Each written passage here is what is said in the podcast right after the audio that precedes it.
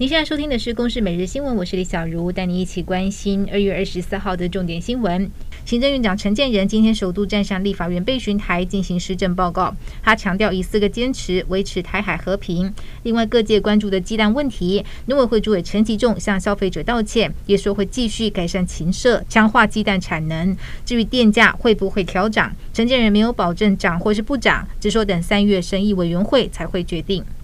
为减轻通勤负担，交通月票方案出炉，北北基桃每月一千两百元吃到饱，南高屏拟推城际通勤九百九十九元，力拼七月上路。台北市将要严拟现行一二八零月票退票机制，呼吁能跨台铁使用。不过高雄公布的月票方案，市区价格三九九元，但但台南市和屏东县二九九吃到饱，高雄价格是南台湾最贵，也引起民代质疑。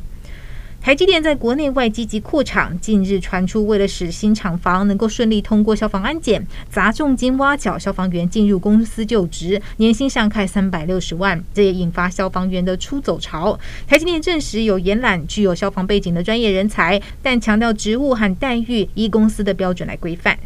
前陆军步兵训练指挥部作战研究发展室上校主任研究官向德恩，二零二零年一月签下投降承诺书，允诺中共一旦两岸发生战争，会在自己的工作岗位上尽自己的能力为祖国效力，并且收取每个月四万元，共五十六万元的内应费。高雄地院今天依贪污罪判徒刑七年六个月，褫夺公权四年。向德恩也因为坦承犯罪，缴回五十六万元的犯罪所得。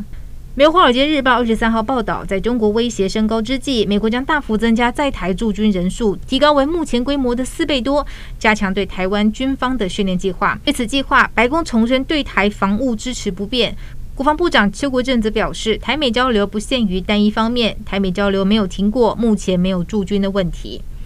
日媒日经亚洲今天引述智库兵推结果指出，若日本和美国介入台海战事，或许能防止北京当局占领台湾，但是要付出兵力和设备等非常惨重的代价。兵推结果显示，胜败关键在于中国的军事物资补给中断，台海制空权最终由美日取得。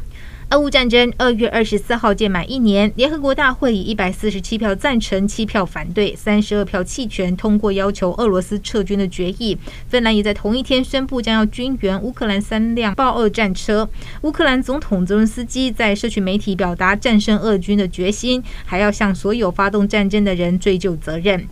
以上由公视新闻制作，谢谢您的收听。